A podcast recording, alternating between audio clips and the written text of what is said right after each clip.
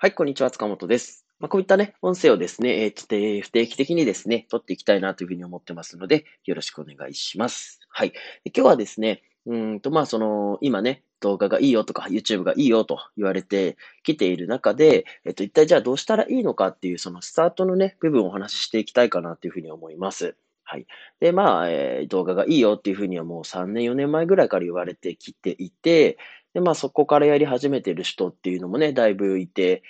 成功している人、もしくは挫折しちゃった人っていうふうにはいると思うんですけど、まあ、これからね、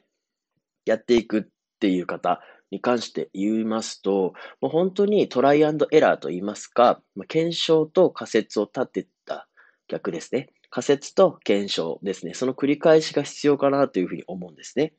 はい。で、まあちょっとこう当たり前のことかなというふうに思うんですけども、やっぱり、じゃあ YouTube をやろうってなった時に、こう考え込んでしまって、100%できるようになってからじゃないと、チャンネルをスタートしない、動画を投稿しないっていう方って多いんですよ。で、やっぱ最初から100%目指すとなると、結構しんどいですし、時間もかかるし、えーと、果たしてその100%がその正しい方向に向いた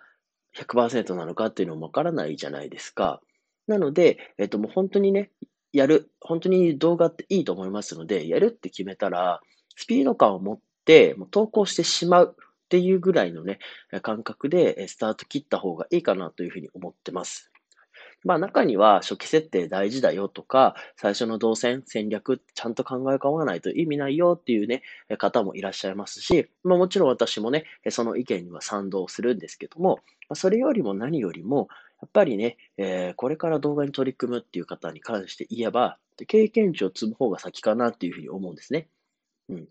その、ちょっとロールプレイングっぽく言えば、勇者の剣と勇者の盾みたいのを揃えてから、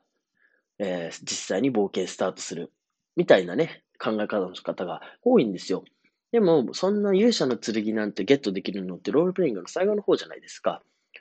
なにもかかわらず、最初からもう元と探しに行ってしまう方って多いので、いや、じゃなくても木の棒とかでもいいから、実際に戦ってみて、で、まあ、勝つ負ける。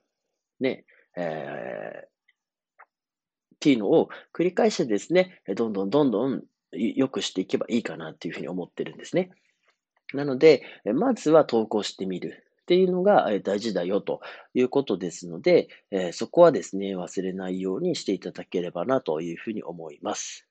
はい。こういう形でですね、ちょっと私の気づきとか、ちょっといただいた質問とかをですね、こういった形で音声にしていければなというふうに思ってますので、またですね、えご覧いただければなというふうに思っております。はい。ということで本日は以上です。